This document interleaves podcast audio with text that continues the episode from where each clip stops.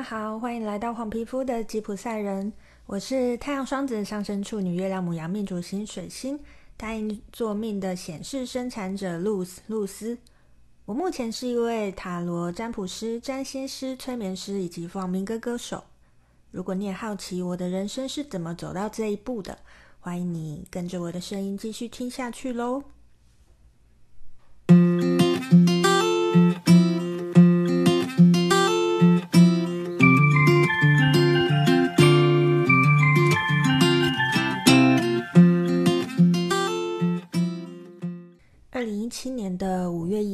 正式 fire 了国家，离开了公务员的身份。那一年我三十二岁。不知道大家对于三十二岁的感觉是什么？其实三十二岁是一个蛮尴尬的年纪，一个被认为应该要在未来三十年的工作岗位上持续累积的年纪，但是我却在这个年纪放弃了政治正确的选择。破釜沉舟的投入一个未知的世界，我会成功吗？老实说，我不知道。当时的我只知道，如果我不为自己努力一次，等我老了之后，我一定会后悔。所以那时候我想清楚之后，我就跟自己说：“嗯，那就做吧。”当时到底是勇敢还是天真，我到现在还是没有答案啦。嗯，说到说到我自己啊。其实老实说，我从小就是非常喜欢唱歌的，那也一直对神秘学啊、对研究人性啊非常有兴趣。呃，从小时候开始啦，都是一直是一直是会去接触这方面的讯息。但是我不知道应该算是幸运还是不幸啦。就是从小从小学开始吧，从小我的成绩就算是还不错。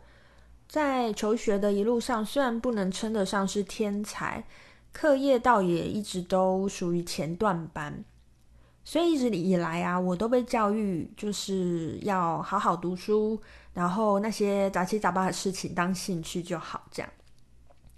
然后我自己啊，我的人生观也一直定调为，只要我能够交出漂亮的成绩单，课余时间我要做什么啊，我要学什么啊，大人啊都管不着这样子。其实我从小就是一直过这样的生活，诶，我不知道大家的国小生活是怎么样的，嗯，至少我听说我的同学啦，可能小学生吧，或者是低年级的小学生，大概九点就会上床睡觉吧，顶多十点。但是老实说，我从国小低年级开始，我就是十一点可以睡觉，可以十一点才睡觉啦，应该这么说。为什么可以十一点才睡觉呢？其实因为我个人是一个。电视儿童非常非常沉迷的电视儿童，可是我为了不要让呃大人骂我，就是说啊、都在看电视啊干嘛，所以我每天回家第一件事情就是把功课写完。那功课写完之后，诶，我要我要看电视或干嘛，其实我就会觉得哦，我有很合理的理由，大人都不能管我这样。其实我从小都一直在过着这样的人生，就是。就是我只要做好我分内的事情，那其他时间，嗯，不要管我要做什么这样。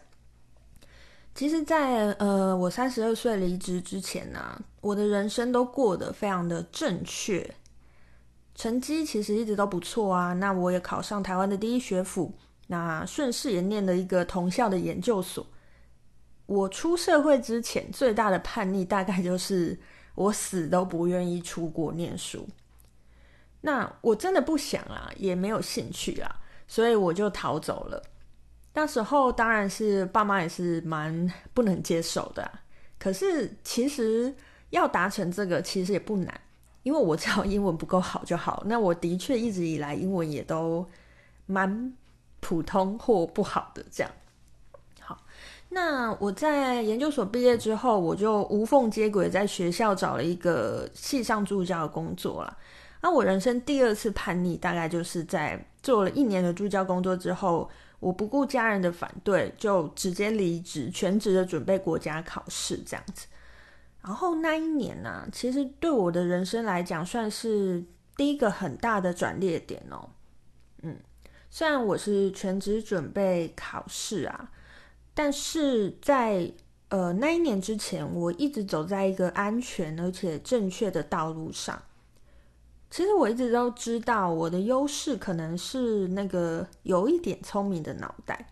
不过真的只是有一点啦，因为其实老实说，进台大，你真的会知道什么叫做真正聪明的脑袋。这样，然后我真的不是那一种脑袋。然后我其实就觉得，哦，我要是失去了这个优势，还真的不知道能自己能够做什么。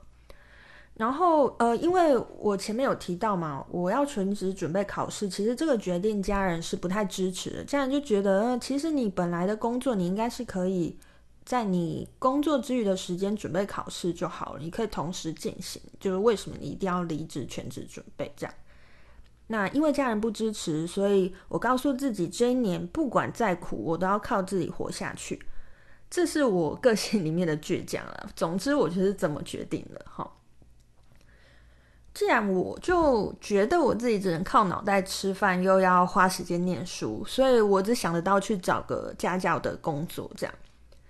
但是呢，其实我的学生生涯，我把大部分的时间都花在玩社团这样。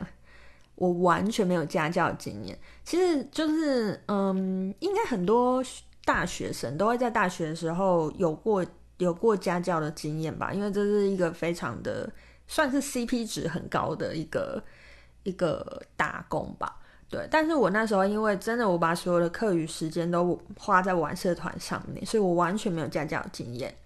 那在这时候我已经毕业了，我才要去找一个家教工作的时候。因为我没有经验呐、啊，所以我其实只能拿到时薪偏低的家教案子。那在接案子的过程当中，其实我也遇过不尊重人的家长，不尊重人的学生。不过那时候啊，我的感觉是为了钱，我可以忍这样。可是后来，其实事实证明啦，我应该要勇敢拒绝那些让我不舒服的案子，因为这样我才能够花更多的时间、更多的心力在那些值得而且对我很好的人身上。不过我当时，呃，是没有办法这样想啦，就是后来回去看的时候，才能够感觉到这些的。那只是家教薪水，其实也不不够支应我每个月的所需啦，所以我就把念头动到打零工上面。那我就开始在一些兼职的版面上去寻找工作啊。